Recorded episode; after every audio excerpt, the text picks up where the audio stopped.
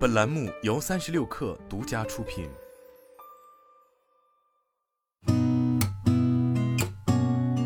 八点一刻，听互联网圈的新鲜事儿。今天是二零二三年六月二十八号，星期三，早上好，我是金盛。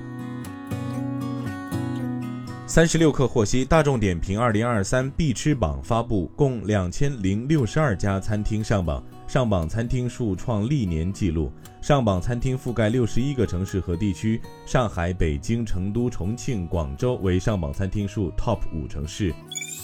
商务部部长王文涛在天津向世贸组织总干事伊维拉递交了中国对世贸组织渔业补贴协定议定书的接受书，标志着中方已经完成接受渔业补贴协定的国内法律程序。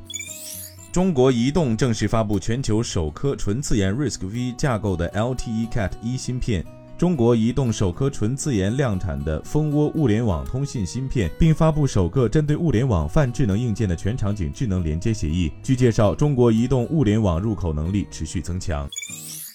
理想汽车 CEO 李想发布微博称，今天有媒体报道我们今年的目标调整成四十万辆，这个报道是错误的，是没有依据的。我们上半年完成了超过十三万辆，没有任何能力在全年完成四十万辆。产品销售、产能组织等能力都不支撑今年四十万辆，且差距还是巨大的。他表示，汽车产业的能力链是一步一个脚印建立的，没啥特别的捷径。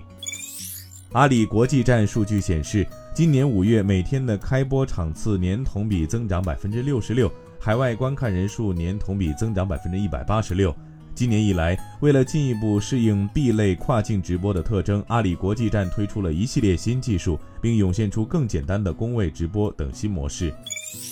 据台媒报道，凯西伍德继续压住人工智能相关股票，各以两百万美元左右成本加码 AMD 和台积电美国存托凭证，同时再卖特斯拉价值两百万美元的股票。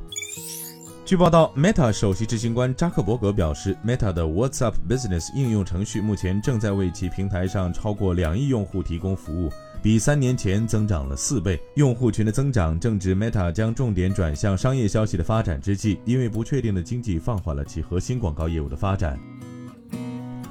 今天咱们先聊到这儿，我是金盛，八点一刻，咱们明天见。